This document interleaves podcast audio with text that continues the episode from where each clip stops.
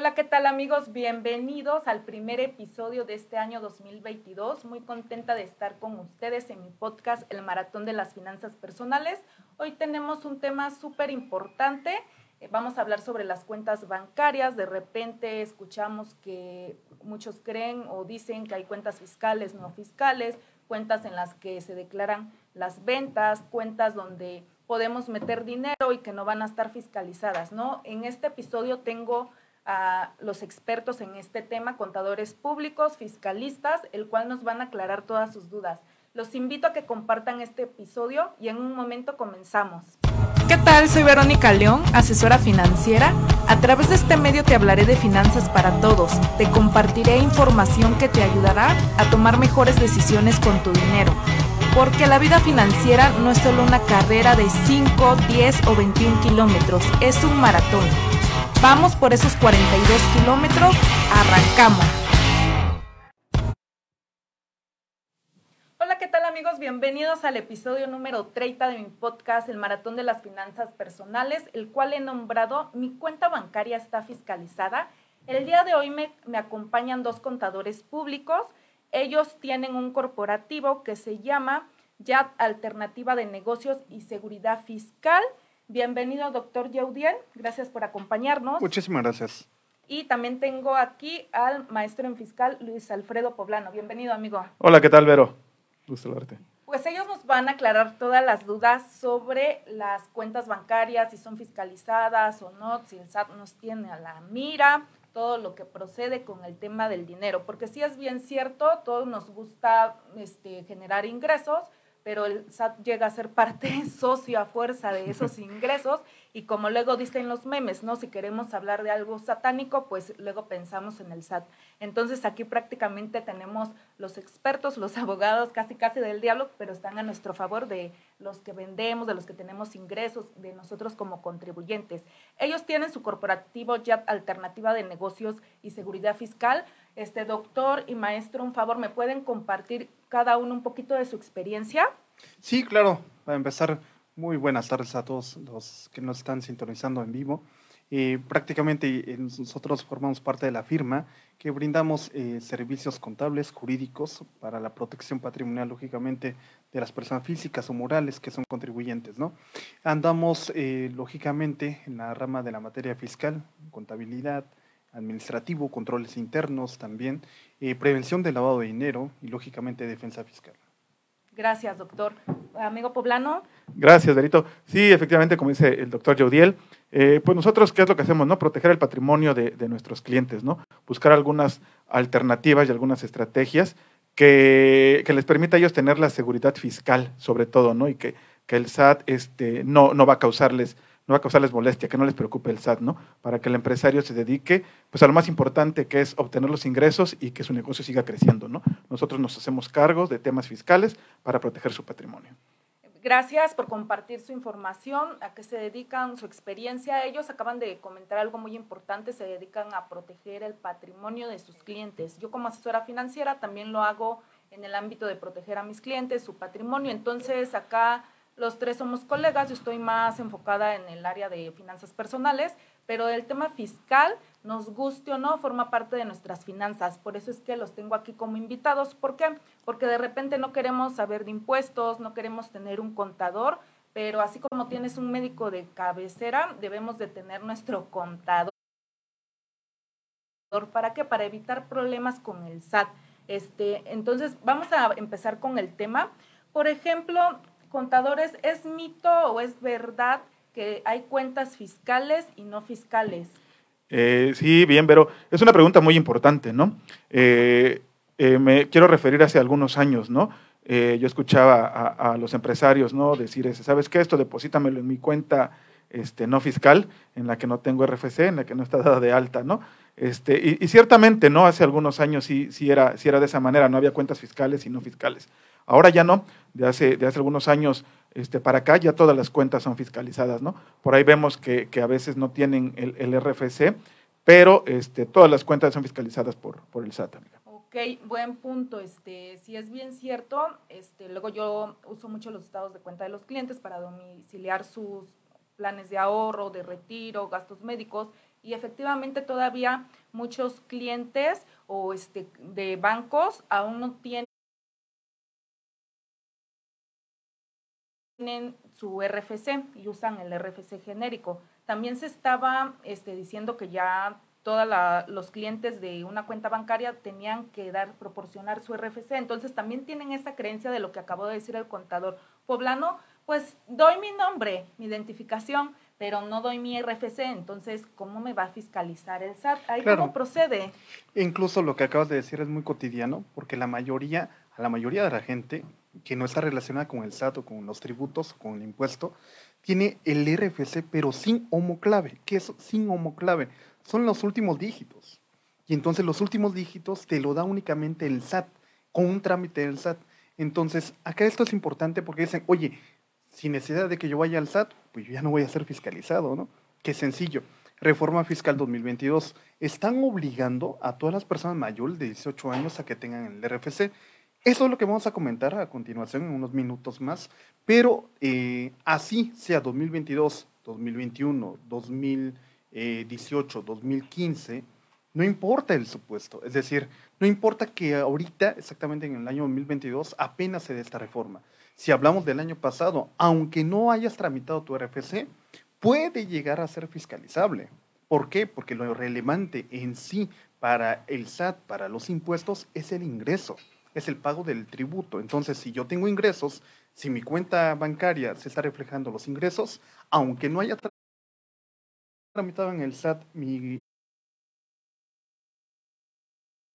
mi trámite de homoclave, lógicamente puedo llegar a ser fiscalizado o fuertes declaraciones. Acá dijo algo el contador Yeudiel, este, a partir de este año los que son mayores de edad ya están obligados a inscribirse al RFC. ¿Qué pasa si alguien tiene 18 años y no se inscribe al RFC? ¿Va a haber alguna multa, alguna sanción? Este, bien, no, el SAT no, no ha hablado de sanciones todavía porque los mayores de 18 años este, no se inscriban al RFC. Sin embargo, yo creo que poco a poco va a ir viendo este, la autoridad qué tanto este, van llegando los mayores de 18 años, así como al INE a tramitar su credencial de lector, al SAT a tramitar su, este, su RFC, ¿no? Digo, y esto pues lo hace con, muchas, este, pues la autoridad, pues con miras a, estar viendo qué está pasando en muchas ocasiones, pues por los prestanombres puede ser, ¿no? Que, que, que te va a decir, bueno, y aquí ya este, voy a tener detectado quién llega en algún momento dado, este, eh, realmente en dónde, en dónde vive, sus generales y demás, ¿no? Y que no, este, se, no se preste a ese tipo de cuestiones. El domicilio poblano, hace unos instantes eh, comentó Vero con respecto al domicilio. Oye, doy los datos del domicilio de la cuenta bancaria o, o a veces dan otra cuenta bancaria, ¿no? Eso también vamos a comentar en unos instantes. ¿Desde cuándo? Desde hace unos años ya está el hecho de que si yo no te localizo en tu domicilio fiscal o me das un domicilio fiscal muy añejo con el fin de que yo SAT no te ubique, bueno, pues adivina qué, voy a utilizar el domicilio en los estados de cuenta bancarios. Entonces, el SAT estratégicamente apoyados con el Congreso de la Unión, saben cómo llegar al contribuyente.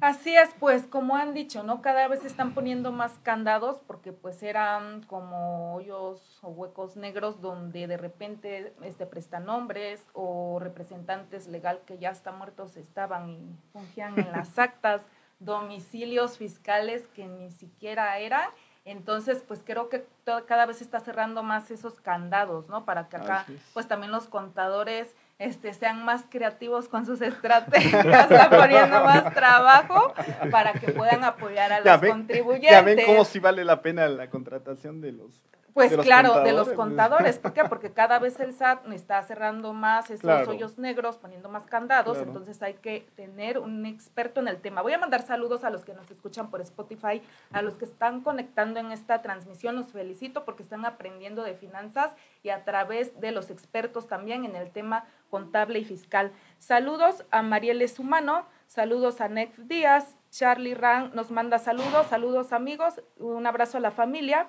Diana Salinas también nos manda saludos, Hernán Elías Martínez y Guadalupe Fabián nos manda saludos. Gracias a todos los que se están conectando. Ahora, otro punto importante es, ya vimos que pues ya es obligatorio el RFC, todas las cuentas están fiscalizadas, no importa, aunque no tengas dado de alta tu este, RFC como clave. ¿A partir de qué monto en las cuentas bancarias por depósitos en efectivo los bancos están obligados a informarle al SAT? Sí, fíjate, este, que bueno, ya este, hace algunos años, el año pasado, este, pues ya el, SAT, ya, eh, perdón, el banco ya informaba al SAT eh, sobre depósitos en efectivo mayores a 15 mil pesos, este, acumulados ¿no? mensualmente y en todas las cuentas que tuviera un, este, un, cliente en, en, cualquier banco, en un cuentaviente. ¿no?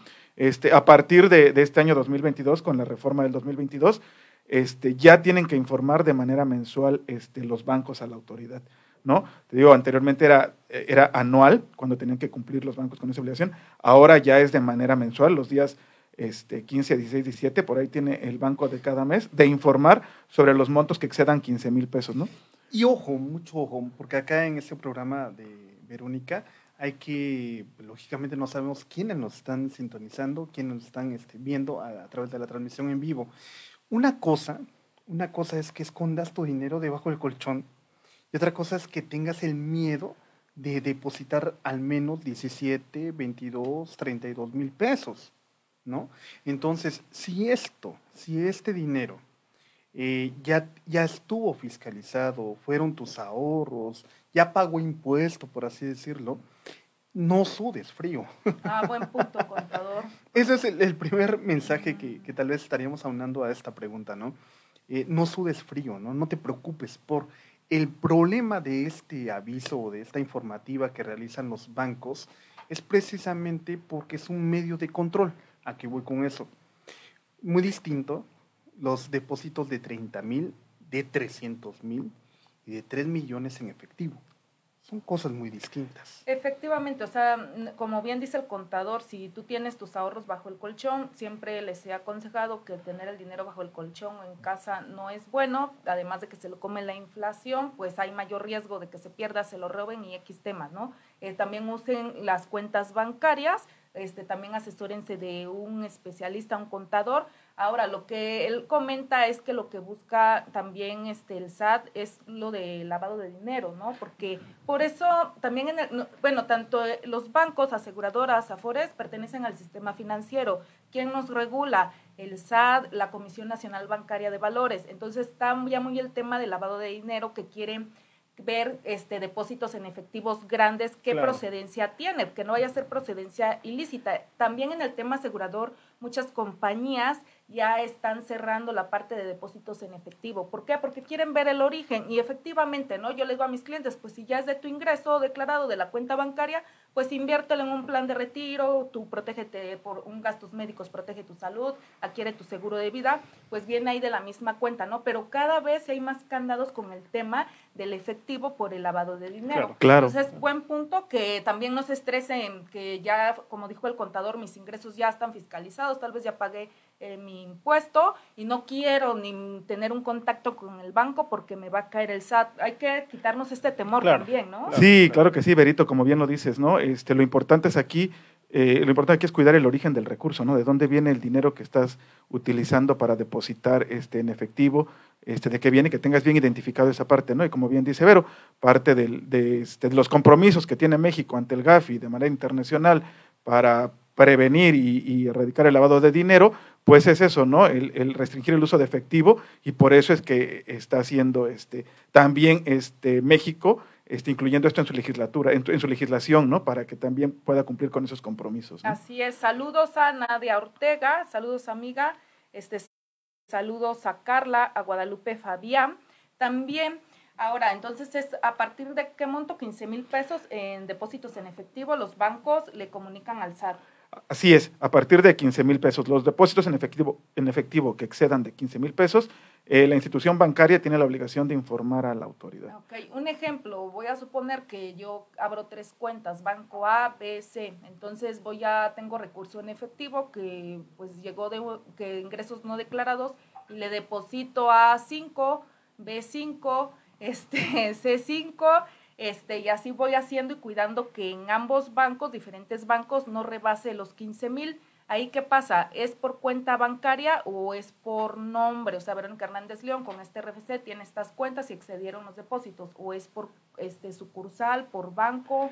Es por Este, banco. Sí, por institución bancaria. banco. Por Sí, sí, sí, es por institución bancaria. Si en una institución bancaria tú tienes dos, tres cuentas este, aperturadas y rebasas los 15 mil pesos, la institución bancaria va este, a informar, ¿no? Va a sumar las, los movimientos de esas Y tres cuentas. lógicamente, al arrojar estas informativas, va a decir, ah, perfecto, Banco Mir.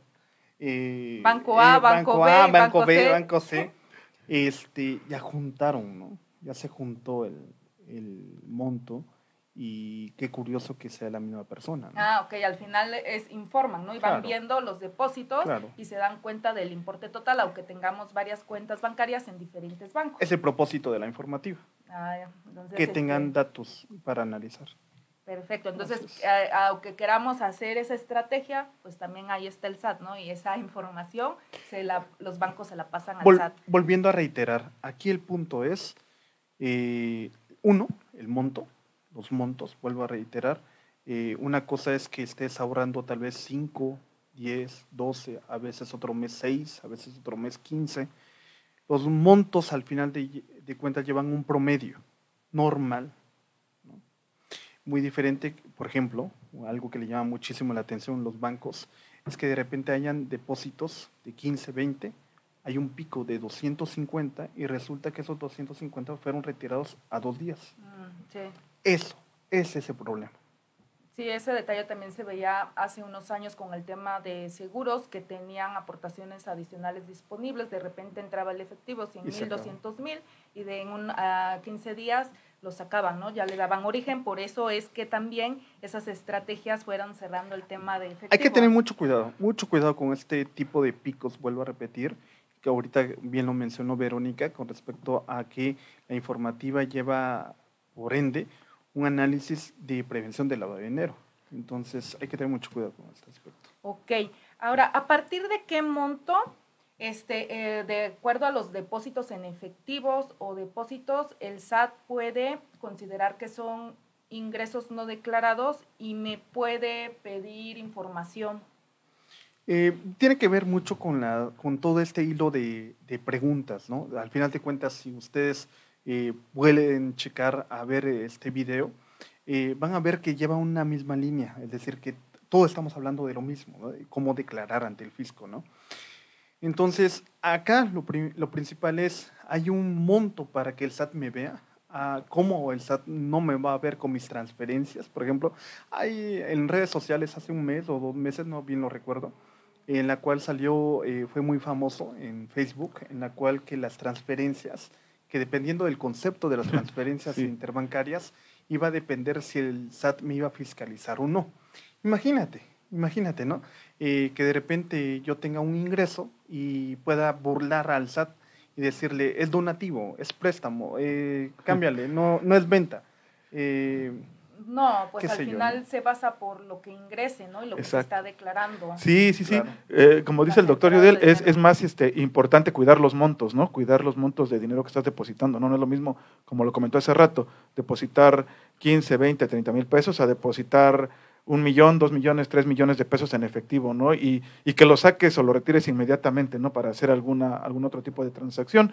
Eh, si bien es cierto, pues los bancos reportan actividades este, No preocupantes, ajá, relevantes, preocupantes, sí, ¿no? relevantes, este, y, y, qué es eso, ¿no? Que al final de cuentas, pues ven picos a veces, ¿no? Si la transio- transaccionalidad de tu cuenta bancaria, pues siempre manejas un perfil bajo y de repente hay picos que te depositan 500, 600, un millón de pesos, bueno, pues aquí ya es una actividad inusual, es una actividad relevante, ¿no? En, en la que ya dices, bueno, ¿qué está pasando aquí? ¿Y qué es lo que los bancos? Pues ya ponen un, un- un- un foco, SAT. Y rojo. se vuelve Exacto. sumamente interesante esta pregunta sobre los conceptos, sobre las transferencias entre bancos, entre la misma persona.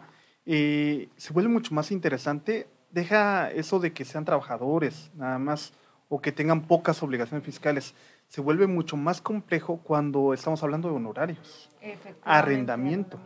actividad empresarial, socio o accionista. Ahí, ahí yo les podría decir, seguramente asesúrense del fiscalista.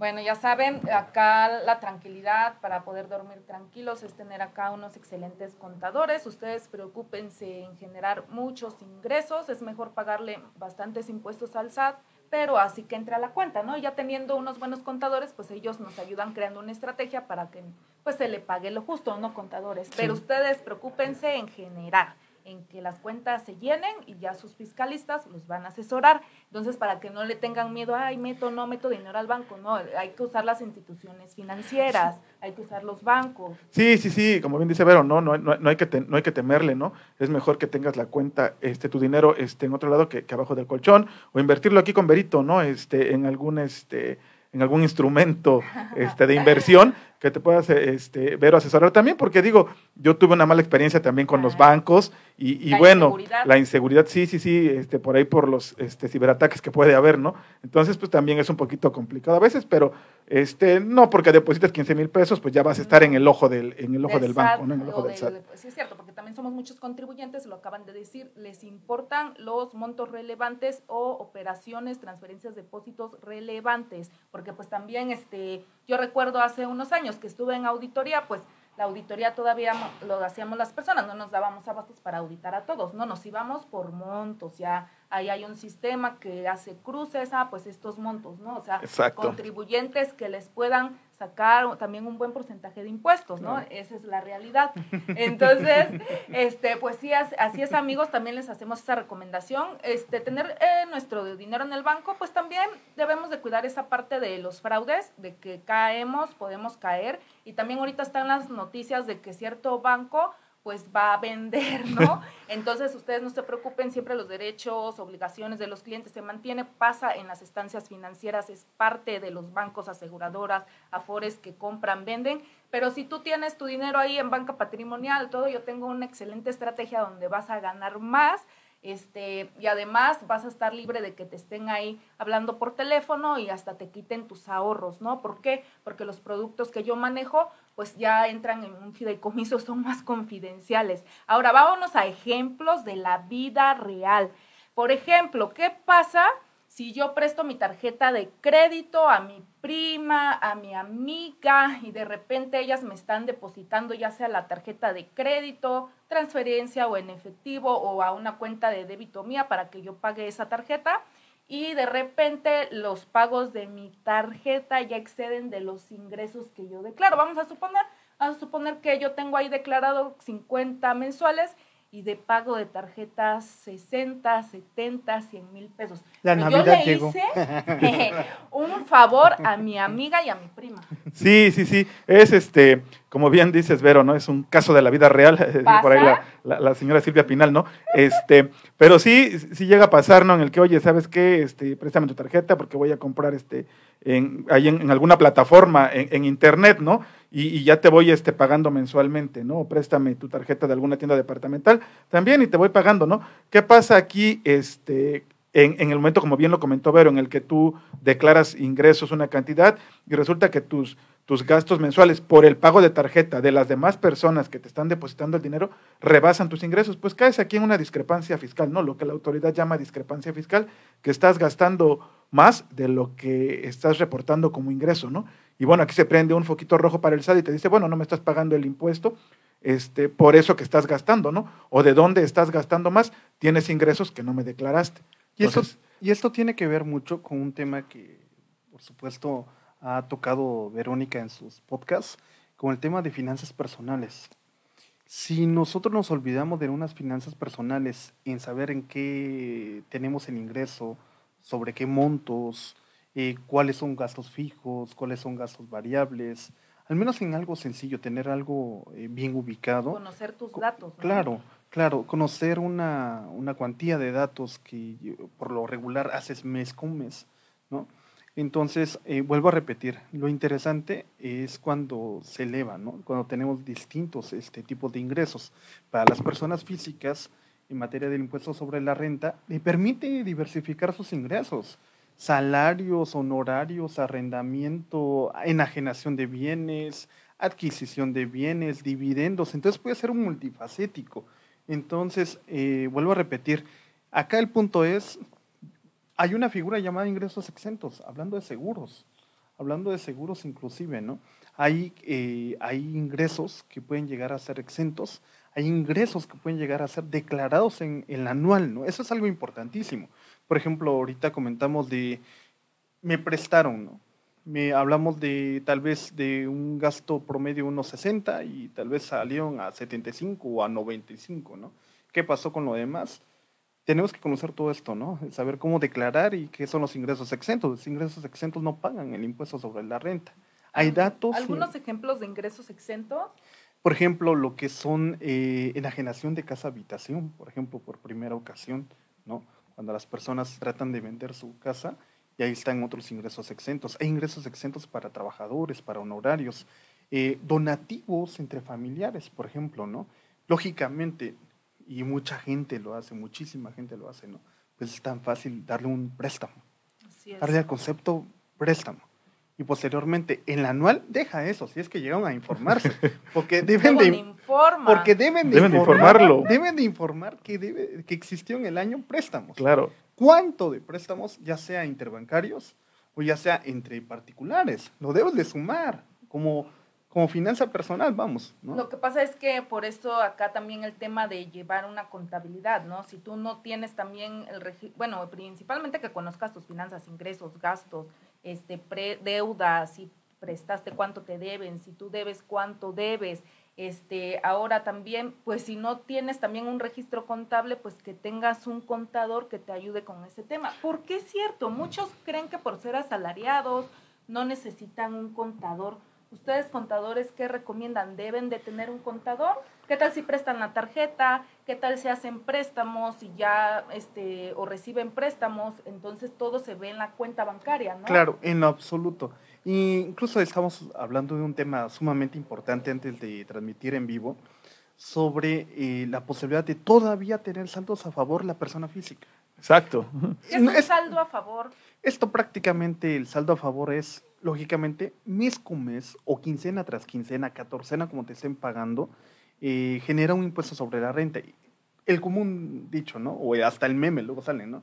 Te dan esto de aguinaldo y resulta... Y ya lloras porque Resulta lloras porque te quitan, te, te quitan el 90%. sí, sí, sí, te quitan un 30% muy rápido. Y entonces es la posibilidad de que te devuelvan algo. De lo que te quitaron. De lo que te quitaron. Sí, sí, Recordemos que, que, para los asalariados, digo, y, y, para este, otros regímenes, este, en la declaración anual puedes este, por ahí registrar algunos gastos, te da la opción de registrar algunos otros gastos que llamamos gastos personales y que por ahí se puede generar ese saldo a favor, como bien lo comenta el doctor Judiel, y podemos solicitar esa devolución. Médicos, exacto, ¿no? Gastos funerarios. Sí, sí, sí, las, las primas de seguros, gastos médicos mayores, exacto. De retiro deducible, entonces de que hay oportunidad de que tú recuperes, aunque sea asalariado, lo que te están descontando de ley por impuesto, pues hay que ver qué beneficios invirtiendo en nosotros podemos tener un saldo a favor teniendo el apoyo y la asesoría de excelentes ah, contadores. Claro, que sí. Ahora también vamos con otro tema bien importante que se dio mucho en el año pasado y ahorita con algunas eh, algunos memes y también que vienen algunas multas en el tema de las nenis, mujeres emprendedoras que venden de manera, la mayoría informal, en redes sociales. En este tema de repente ellas empezaron a compartir este, esa parte o esa, ese meme o esa imagen que decía, por favor, cuando me compraste los zapatos, ropa X, artículo de venta, no me transfieras poniéndole este ropa Vero, mejor nada más pon tu nombre para que no sea fiscalizada.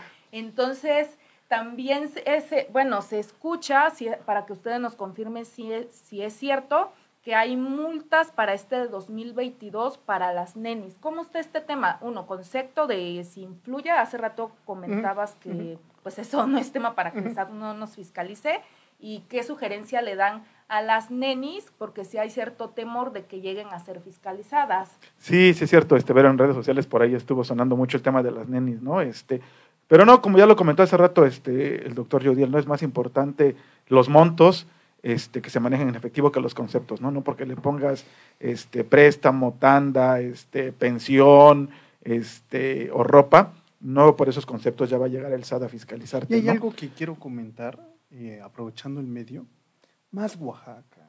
¿A qué voy? Lamentablemente en Oaxaca este, independientemente de las oportunidades que hay de estudiar, muy poca gente emprende, muy poca gente quiere eh, realizar un negocio, salir adelante, como se dice comúnmente, ¿no? Eh, no por este tipo de pretexto, ¿no? No por este tipo de pretexto se limite. Yo estaría convocando a que esta pandemia es un gran ejercicio para evitarse todos esos mitos, esos paradigmas, para quitarlos y ponerlos en la basura por un rato y decir, bueno, pues ahora es cuando, ¿no? Si, ¿Cómo vamos a crecer? económicamente, ¿no? Pues sí, emprendiendo, teniendo, aprendiendo de finanzas personales, teniendo un contador, una buena relación hasta con el SAT, ¿no? Bien, eh, si es bien cierto, a veces estamos desinformados y nos creemos cualquier meme que vemos. Entonces, hay que estudiar y si no, pues pedir asesoría a los expertos. Si a mí me duele el ojo, pues voy al doctor, ¿no? No le digo acá a mi amigo Diego, oye, fíjate que me duele el ojo, que me recomiendas dirigirte al experto. Entonces, en el tema de los ingresos de emprender, el contador debe ir de la mano. Entonces, si queremos poner un negocio, tú dedícate a vender lo que hemos dicho, ¿no? A, repartir, a generar y ya ten tu asesor fiscal contable y eso que no te quite el sueño. Claro. Así es, sí, sí, sí, pero como lo dijiste, ¿no? Pues este, las nenis no tengan miedo de seguir emprendiendo, de seguir vendiendo, sigan vendiendo, no, no, este, no creo que, que, el SAT llegue a fiscalizarles por los conceptos que le pongan o no a sus, a sus depósitos o transferencias. Ahora también, ah, si tú eres neni, acá nos comenta Diana Salinas, wow, para las nenis que tenemos diferentes depósitos en efectivo, pues qué sugerencia, pues este, acá pueden contactar a los contadores, al doctor Yudiel, al maestro poblano y platicar con ellos, ¿no? Que también las puedan asesorar. Ahora también nos dice Slevan Meléndez, tengo un negocio de hamburguesas, manejo puro efectivo, pero por las plataformas recibo pagos que tengo que hacer, facturar, ¿qué debo de hacer? ¿Facturar todo o únicamente pagar con tarjeta? Es muy interesante, es muy interesante estos temas, precisamente porque hablando de plataformas tiene hasta su propio régimen, régimen para poder fiscalizar, para poder tributar. Entonces, eh, vuelvo a repetir con todo lo que hemos platicado. Acá el punto es de que si son ingresos consecuentes, eh, por así decirlo, fijos, es necesario que te ubiques, que cheques en el SAT cómo vas a estar tributando. Hay facilidades, por supuesto. Y vuelvo a repetir, puedes utilizar cuatro, cinco, seis plataformas, dos, eh, seis tarjetas de débito. Acá el punto es precisamente andar declarando tal cual debe para que, para que tú puedas tener ahorros, para que tú puedas tener inversión y todo ello. Así es, inversiones, ahorros en productos financieros. ¿Por qué? Porque ya piden cada vez que sea domiciliada una cuenta de débito crédito, ¿no? Entonces ya el dinero en efectivo, las mismas estancias financieras, pues cada vez ponen más candados. Ahora, otro ejemplo súper común, la famosísima tanda, un esquema de ahorro de los mexicanos o que también es un préstamo sin intereses si te toca el primer número, ¿no? Claro. Entonces, si, si de repente la que hace la tanda, vamos a suponer es Juanita y Juanita es asalariada, recibe un ingreso de 10 mil al mes, un ejemplo, pero ella organiza una tanda donde se mueven 50 mil al mes.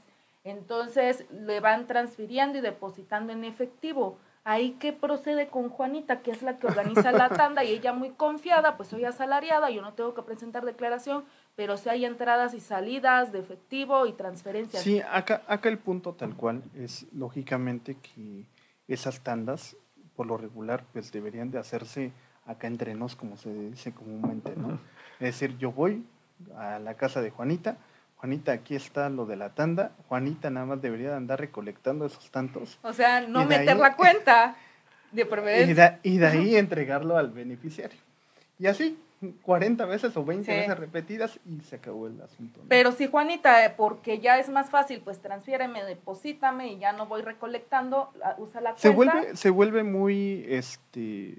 ¿Cómo lo vería el SAT? Muy, muy maléfico el asunto, por así decirlo, porque al final de cuentas ni siquiera Juanita está disfrutando de ese dinero mes con mes. Entonces simplemente es una recolectora de, de tantos, por así decirlo, por eso se le llama tandas y, este, y vuelvo a repetir, al final de cuentas lo tiene que sacar, lo tiene que retirar, ¿no? Entonces, ¿El SAT la podría revisar? O este... Eh, yo digo que por el monto, incluso hay unas que lo realizan como amas de casa, ¿no? O que no tienen actividad este, comercial por lo regular y dicen, ah, se me ocurrió hacer una tanda, ¿no? y me pongo el número 2 o a mi familia o a mi hijo el número 5 y ya tal, tal, tal, el número 6 y ya, ya salió el asunto, ¿no? Vuelvo a repetir, creo que Juanita debería de, de cuidarse, de, de, que su hijo vaya con, con ella en la camioneta a o recolectar. en el coche. No, digo, digo aquí, aquí este, sí es cierto, este, ¿no? Como comenta el doctor Vidal. Pero volvemos a- al tema que comentamos hace rato, ¿no? Los importes tienen mucho que ver, tienen mucho, mucho que ver los importes. Al final de cuentas, tú realizas una tanda de este, 50 mil pesos al mes que te están depositando este, en efectivo las comadritas, las vecinas, las compañeras de trabajo y te depositan en efectivo, lógicamente vas a aparecer en la lista que el banco va a enviar al SAT. Si te hacen transferencias por la tanda, no vas a aparecer en esa lista de efectivo. Si te hacen el puesto en efectivo de la tanda a tu cuenta, sí vas a aparecer en la lista. Y que te fiscalice el SAT o no con esos montos, pues que eso es como ganarse la rifa del tigre, ¿no? Sí. O sea, digo, apareces en la base de datos de, de este, del SAT, en donde tuviste movimientos de dinero en efectivo que superaron los 15 mil pesos. Digo, ahí como bien lo dijo hace- Vero hace rato, No con, con, con los cruces de información que haces, con los que hacen, con los algoritmos que tiene Oye, este Pero, el- el pero SAT, es que pues, ya no es necesario ni el algoritmo. Bueno, ahorita el SAT ha Ah, cambiado de- tanto. Desde hace dos años ya puedes enviarles un correíto y se acabó el asunto. Claro, ¿no? Ya, ya, este, ya puedes asustarlos, ¿no? Sí, que, que es la mecánica sí, del el SAT, SAT ¿no? ha cambiado con los tiempos. Cada vez usa métodos para tenernos más vigilados, ¿no? Hay que tener mucho cuidado. Y nada más que sea el auditor ahí que- revisando. Sí, sobre todo como dice, ¿no? Este, aquí el doctor Judiel, y Vero, como no se dan abasto, ¿qué hacen? Y mandan invita- cartas de invitación a diestra y siniestra, pues para asustar y decir, oye, ya me cachó el SAT, ya se dio cuenta en que, ese que momento estoy mal. Sí, sí, Imagínate sí. que Juanita le no haya quedado bien con tres personas y nada, a ti te toca el último y de repente llega el SAT a Juanita. Claro, sí, sí, sí. Sí, hay que tener cuidado con los depósitos en efectivo, tandas mejor recolecten. Entonces, eh, sugerencias, ¿no? Para tus finanzas sanas. Parece ser. Ahora también, este, ¿qué tratamiento fiscal hay, por ejemplo, entre los esposos? Si el esposo o esposa tienen sus ingresos y se, pues el esposo, un ejemplo, le transfiere a la esposa 50 mil pesos cada mes para sus gastos, 10 mil. Este, la esposa, para, Para que duerma bien. que duerma bien y no esté ahí molestando, Para ¿no? que no se estrese, ¿no? Para que no se Para estrese. que Que no viva esté bien. estresada la señora.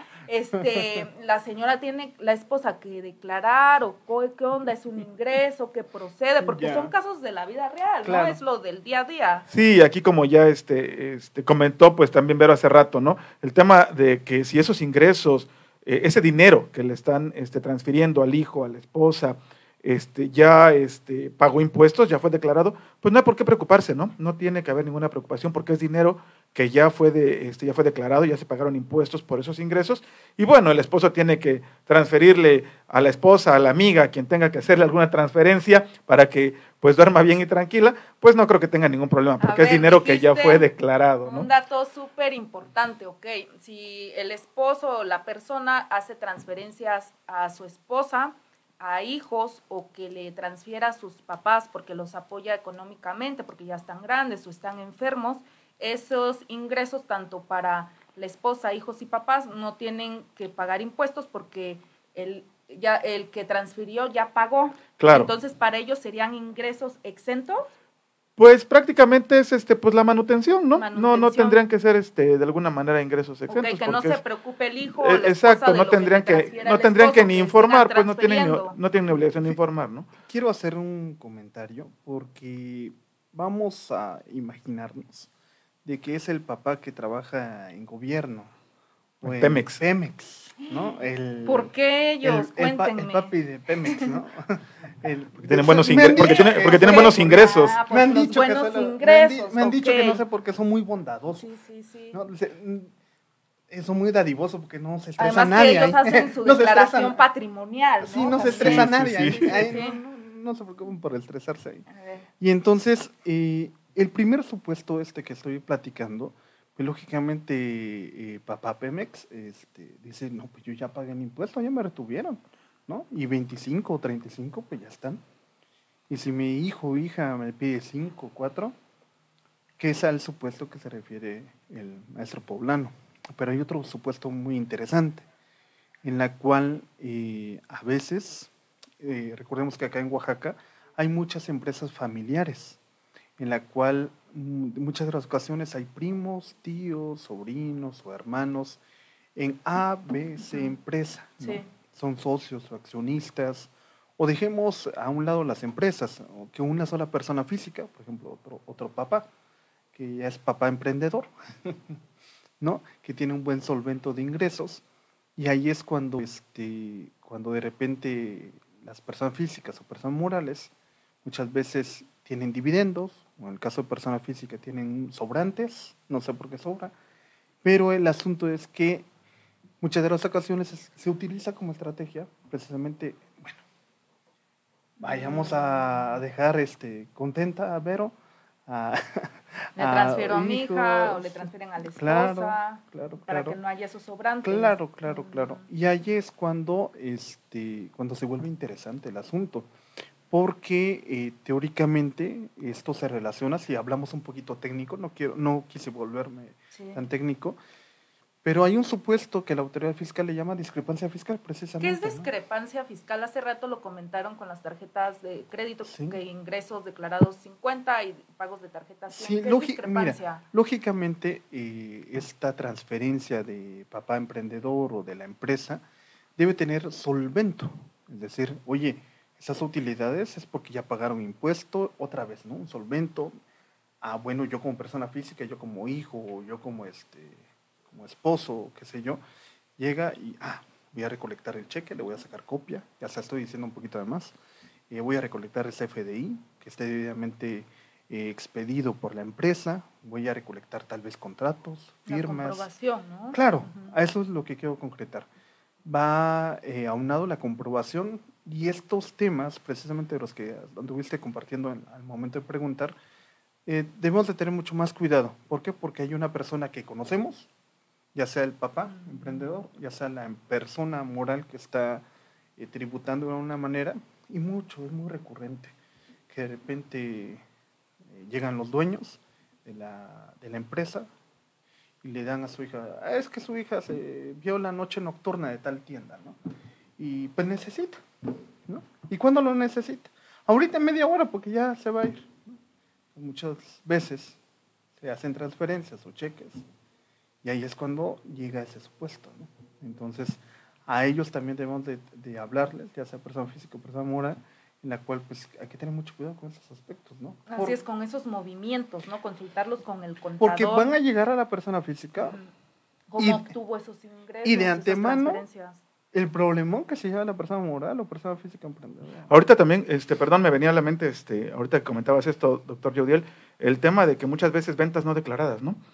A veces, este, como bien lo dices, en una empresa, ya sea familiar, que sea una sociedad mercantil o persona física, ¿no? Una empresa familiar, este, que muchas veces dicen, bueno, la estrategia es no vamos a declarar este, el total de las ventas, ¿no? No vamos a facturar todas las ventas al público en general por lo regular y con este, este dinero pues lo depositamos a la cuenta del hijo, de la hija. No, pues entonces este, no depositamos. Bueno, entonces ahí digo, sí, ya es un poquito complicado, ¿no? exacto, exacto, ¿no? Porque son, obviamente son ventas que no estás declarando, ¿no? Pero para eso ofrecemos un servicio. Claro, Pero entonces, si de repente necesitas hacer operaciones donde ya necesitas este, una cuenta bancaria, pues cómo que no, cuál va a ser el efecto. Para eso ellos ofrecen ese servicio. Entonces no es nada más meto, saco y determino, ¿no? Porque como dices, muchos negocios luego no declaran todas las ventas y de repente que le depositan al hijo y no sé qué, pues las consecuencias que va a haber para esa persona física, ¿no? De dónde viene ese recurso que viene en efectivo. Entonces hay que cuidar esa parte de los depósitos en efectivo, ¿no? Que es, lo que más está un poco ahorita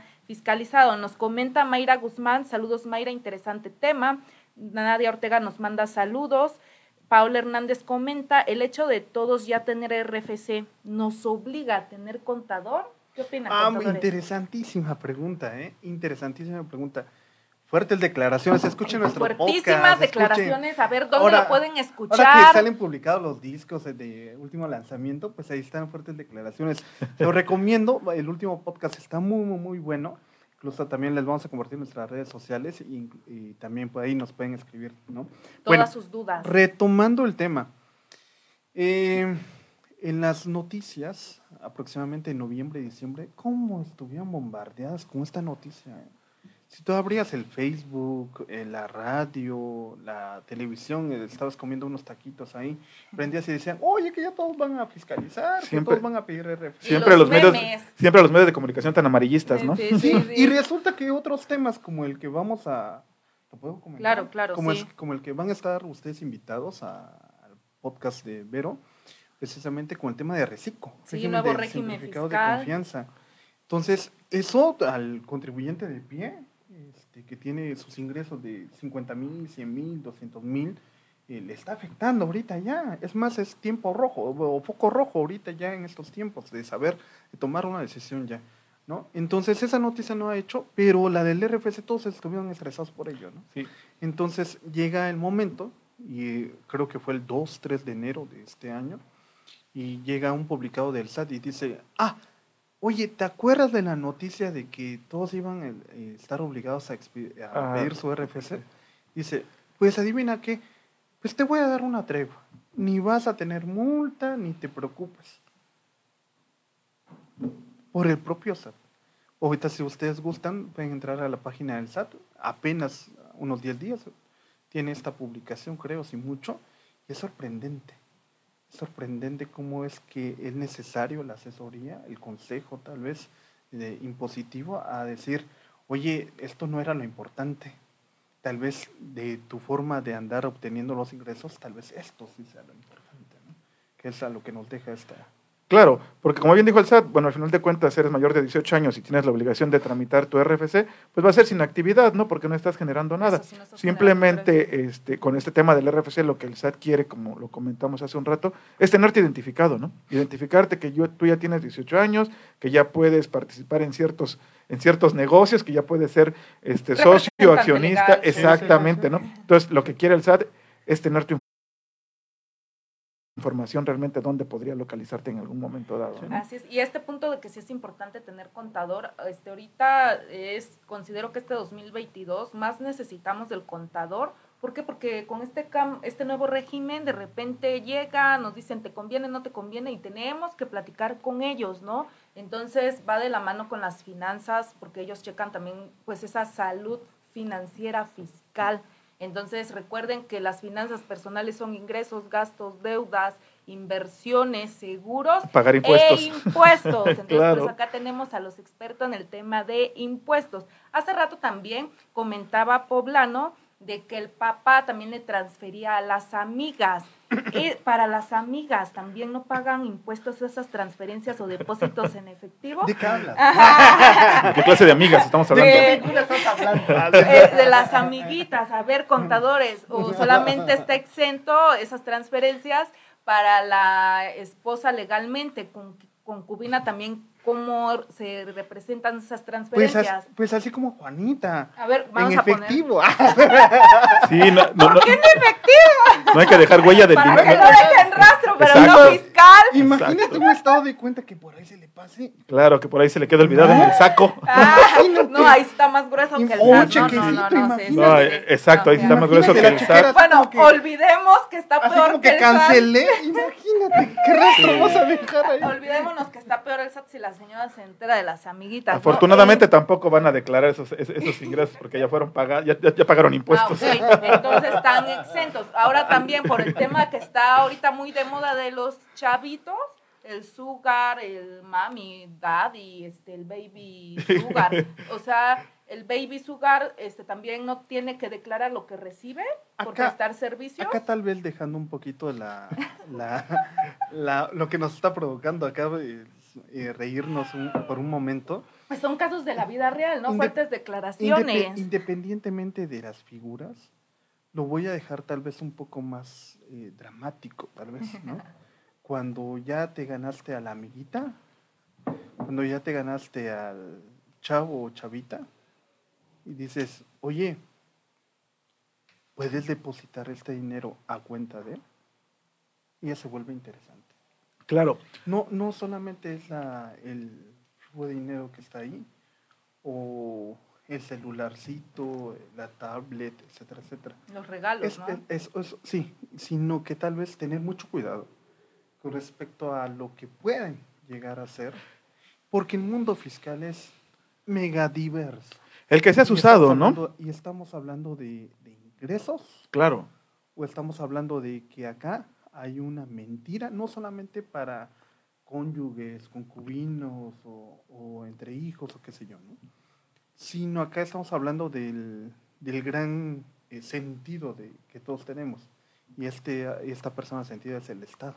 Sí. Que es el SAT. Y entonces esa persona dice, a ver, ¿tú tienes una operación relevante? Sí, estás, y estás afectando este, eh, las arcas del gobierno porque no estás pagando impuestos, ¿no?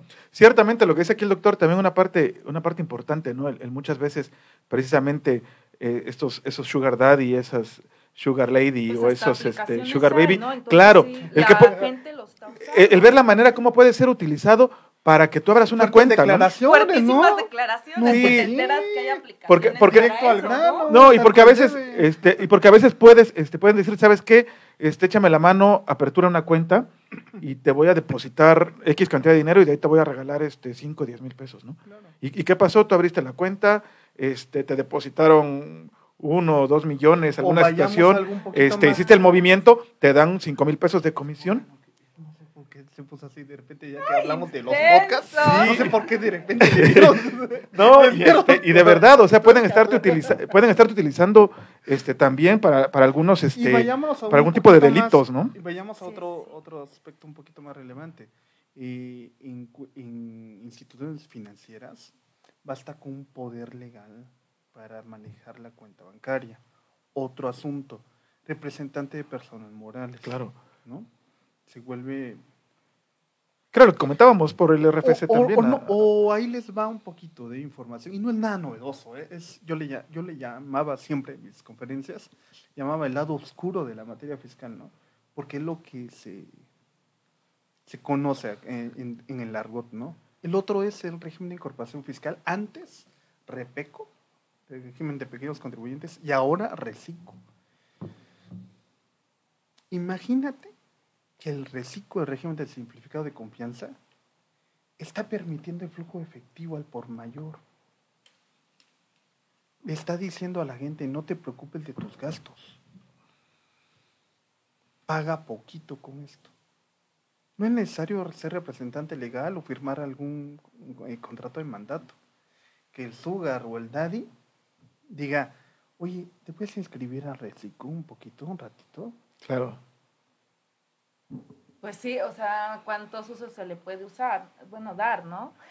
Exactamente, es lo que decíamos, tener cuidado. Aparte de eso, de cómo pueden caer porque pues el sugar o no sé, cierta persona te esté depositando, o también se da de repente de los aviadores, ¿no? Otro tipo de ingresos, vamos a hablarlo. Este, pues es que estás acá en cierto lugar, este, vas a, voy a declarar que estoy pagando, bueno, en cierta institución 50 mil pesos, te pasa a tu cuenta, pero eh, tú te quedas con 5 mil. Este, ¿cómo, ¿Qué consejo le darían a esas personas que son aviadoras que se aconsejen de un contador? Porque confían mucho de quien los invitó a que presten la cuenta. Pasa, fuertes declaraciones. Sí, aquí mira, aquí con ese tema de... Este, Hay que abrazar a Vero.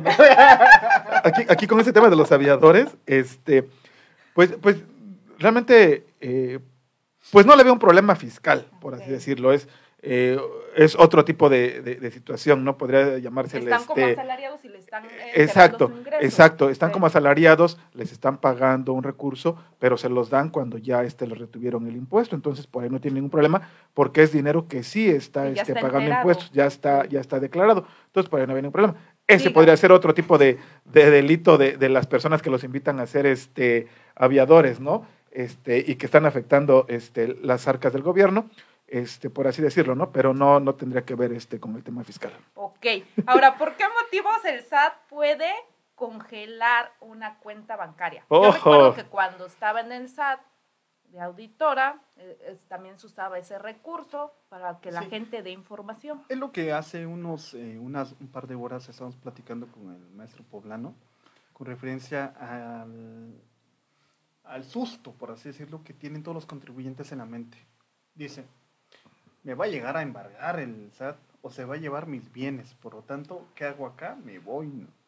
Y uno de los sustos que da siempre el SAT es, a ver, quieres que no te embargue, te estás huyendo y tal cosa, pues hay algo en lo cual sí vas a llorar, tu cuenta bancaria. Claro. Entonces, independientemente de que acá no estamos hablando ni de código, si está fundado, motivado, reformas o qué sé yo, estamos platicando con ustedes. Acá el punto es, mucho ojo, Porque hay muchos visitadores, funcionarios, y no estoy señalando con el dedo, sino simplemente estoy checando a ustedes como contribuyentes que tengan mucho cuidado. Porque a veces los funcionarios tienen su orden, tienen su orden de visita, se identifican, te dice, oiga, usted debe esto, vaya a las oficinas, cheque, investiguelo, búsquelo. Y hay un procedimiento, es decir, no es de un día para No, otro. Claro. Procedimientos, Claro, citatorios, claro. levantamiento Documentos de a actas. entregar, que te enteres cuánto, qué, de dónde, qué puedo hacer, que te escuchen, ¿no? Pero de repente hay situaciones que de repente dicen, oye, soy del SAT, mañana te vengo a embargar. De la nada no Claro, puede. claro. Entonces, primero, no se dejen asustar. El primer anuncio es, no se dejen asustar. Porque esto del embargo sí existe. ¿Lo hace de forma ilegal la autoridad? Sí. Eh, ¿Hay defensa para ello? Sí. Pero no a cualquiera se le puede embargar la cuenta bancaria. Ni así porque sí. Ni porque truene el visitador. Mañana te van a embargar. Que no lo asusten porque lleva otra intención.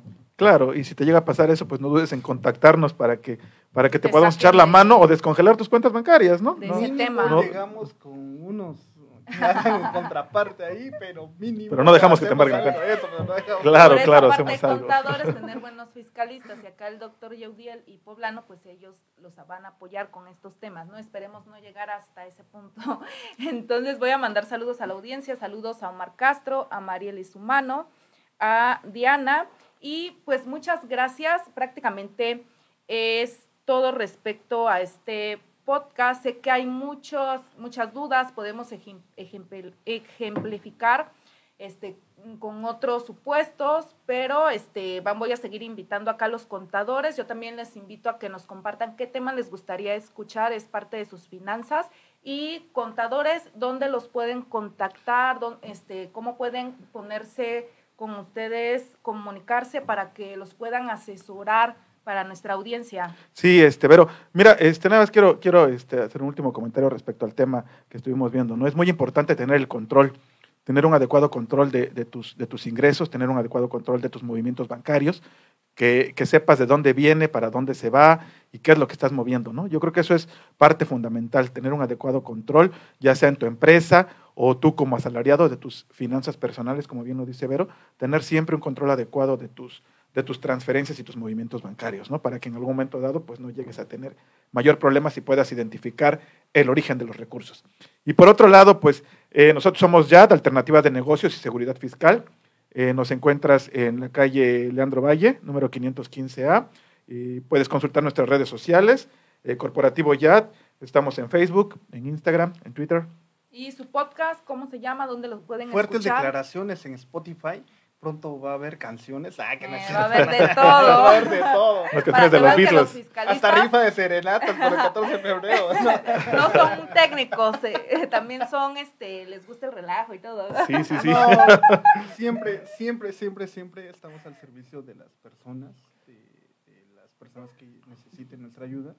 Y lógicamente, como dice Poblano, este, estamos en redes sociales, ahí estamos in- compartiendo información, cada vez este, estamos adentrándonos a este mundo de las redes sociales y pues y mil gracias Vero por, No. por la invitación. Muchas por- gracias, yo me siento muy feliz y complacida de tenerlos ustedes acá, que compartan este tema de finanzas. Son temas súper básicos, pero que luego no conocemos, ¿no? Entonces, de repente, estos temas ni nos importan, ni nos informamos, y de repente los contadores nos hablan como en otro idioma. Acá los contadores, la verdad, hacen el esfuerzo para explicarnos con peras y manzanas, porque sí, como sí tienen ciertos tecnicismos que de repente decimos, ¿qué dijo? Entonces, gracias por toda su asesoría que nos brindaron acá, por toda, toda la información que nos brindaron. Teléfonos, correo electrónico. Sí, ¿Dónde sí. los pueden contactar? Sí, mira, este, nuestros números de teléfono son el 951-205-3740 o el 951-135-2274. A mí me encuentran en Facebook a través de Yeudiel Almaraz Domínguez y también a... Sí, este, ah, sí, Luis Alfredo Poblano Contreras, pero este, igual como YAD, Alternativas de Negocios y Seguridad Fiscal. Pues YAD, Y-A-D. Gracias, Berito. Gracias a ustedes eh, por su participación y vamos a seguir grabando más episodios porque hay mucho que platicar con el tema fiscal. Les agradezco que se hayan conectado. Gracias a los que nos escuchan por Spotify. Soy Verónica Hernández León, asesora financiera y me pueden contactar en redes sociales, Facebook y Twitter como Verónica León, Instagram como Verónica-León-asesora y también me pueden escuchar en Spotify como el Maratón de las Finanzas Personales. Nos vemos en el próximo episodio y seguimos en contacto. Gracias. ¿Qué tal? Soy Verónica León, asesora financiera. A través de este medio te hablaré de finanzas para todos. Te compartiré información que te ayudará a tomar mejores decisiones con tu dinero. Porque la vida financiera no es